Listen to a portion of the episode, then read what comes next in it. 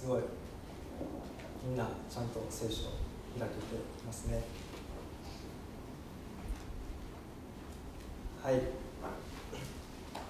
ではこの絵は何訳使ってますか？次郎君。深海力第3番はいそれです。お高砂は口語訳なんですよ。ちょっとね難しいんですけど。じゃあ尾上の新海訳第3版で、えーじゃあヨハネの1章から4節。あ1節から4節。読んでもらってもみんなで一緒に読んでもらってもいいでしょうか？1節から。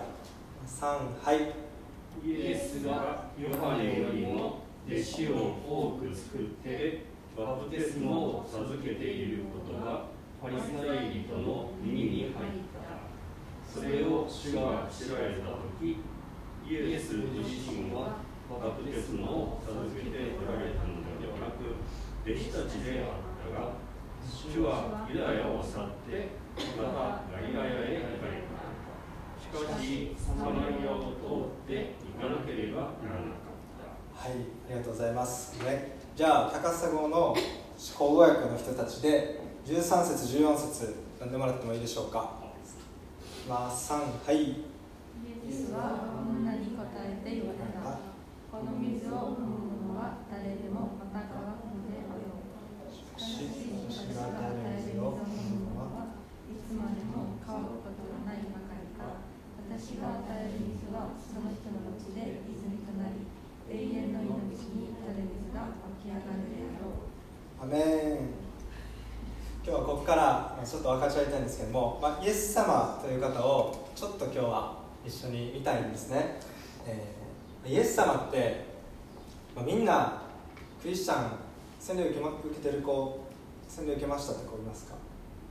はい洗礼を受けた子もいますね、えー洗礼を受けてクリスチャンになりましたってなったらなったと思うんですけど自分の意思でねイエス様を信じますって言ったと思うんですけどもでもそれはたまたまとかね偶然親がクリスチャンだったから洗礼を受けたとかそういう家庭で育ったから教会行ってましたとかそういうのではなくてイエス様が一人一人を選んでおられるんだということですね。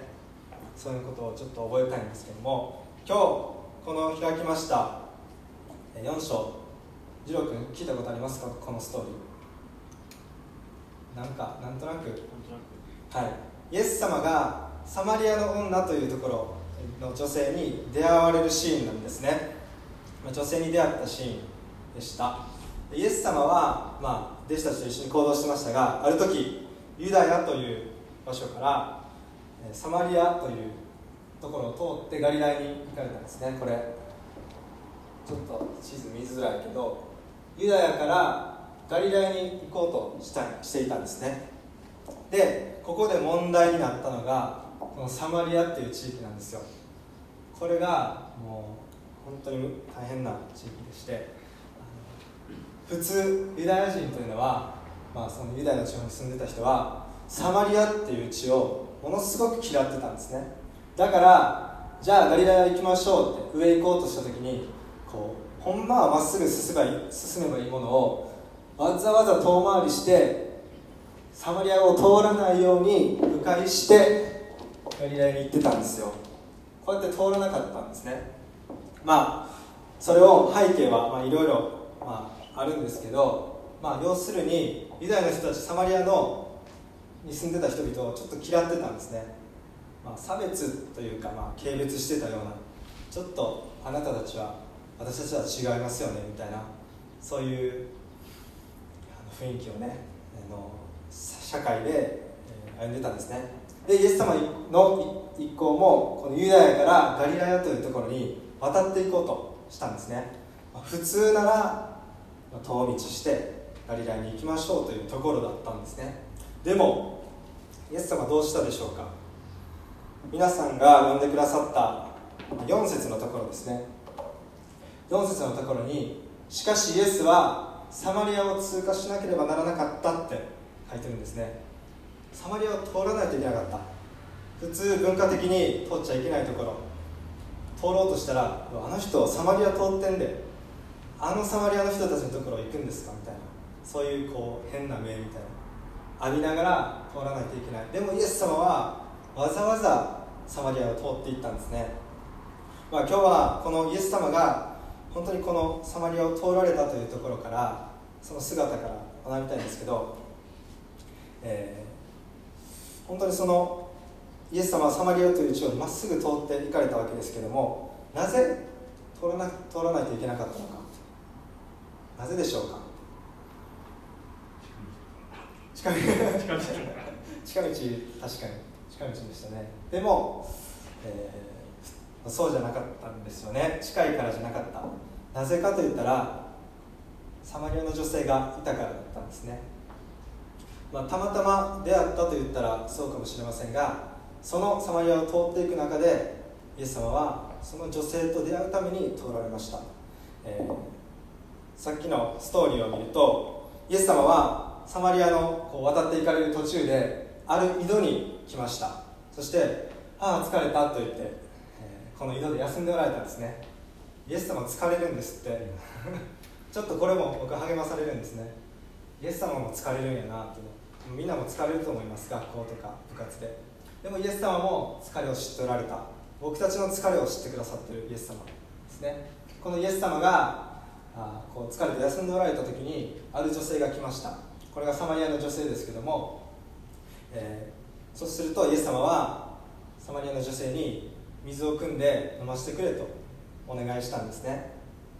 でこのサマリアの女性はびっくりしました。えっと普通喋らないよとユダヤ人ちょっとこのサマリアの人の私とユダヤ人のあなたとは普通関わっちゃいけないでしょって。なんで喋りかけるの？なんで水くださいって？おかしな人やなって言ったんですよね。そうなりました。でもその女性はあそういうまあことを思いながらも、まあ、水をこう差し出したわけです、まあ、そういったいろいろやり取りがあるんですけどもまあこの女性と出会うためにイエス様はこのサマリアを通られたということですね。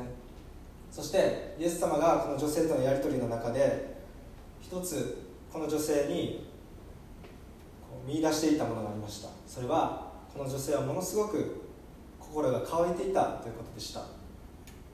彼女は、ま、夫が5人いた。今までいたけれどもその人とはもう過ごしていなくて今いる一緒に過ごしている男性も夫ではないというそのような、まあ、ちょっと異性関係が本当にこう乱れているというかでいろんな人とこう関わりながら次の人次の人ってやりながらもでも満たされない心。すごく乾いてたんですね。でイエス様はあなたは水を汲むためにねこの井戸に来てるけど本当は心が乾いてるでしょっていうんですね、えー、さっきの、えー、このヨハネの13節14節ですけども、えー、この水を飲む者は誰でもまた乾くであろう。って言ったんですね。井戸水のことですけどみんな水、えー、生まれてから飲まなくても生きていけました。っていう人いますか今まで。飲まずに生きてこれたんですけどですけどみたいな。大丈夫ですか？いないですかね。えー、まあいないと思うんですよ、まあ、こう飲み水っていうのは私たちには必要です。水が必要なわけですね。この水を飲むのはまた乾くであろうって、まあ、当たり前のことです。でもイエス様はしかし私が与える水を飲む者はいつまでも乾くことないばかりか私が与える水はその人のうちで泉となり永遠の命に至る水が湧き上がるであろうって言われたんですね。ここでイエス様が指摘されたのはあなたは乾いているだろうということだったんですね。あなたの心が乾いている。だから私が乾かない水永遠の命に至るその心の内にあるその水で私は満たしてあげるよということを言いました。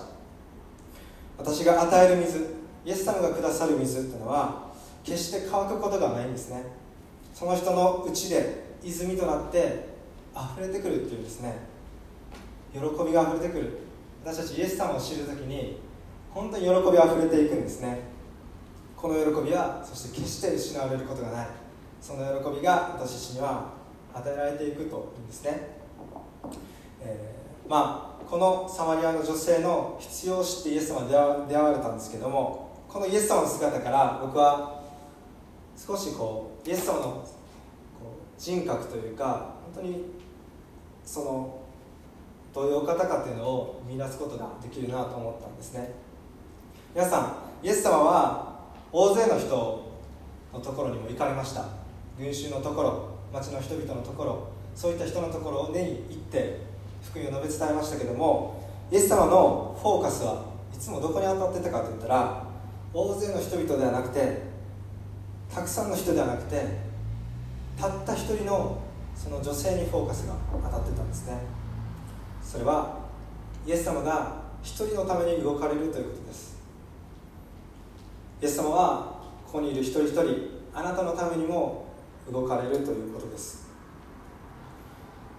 一人のその一人のためなら本来こう行かなくてもいい道行ってはいけない道でさえもイエス様はもう通ってしまって出会あなたに出会うためにと来てくださるお方なんですね。それはここにいる一人一人のおそうです。イエス様は一人一人のところに来てくださってあなたの渇きを満たすようというために来てくださるんですね。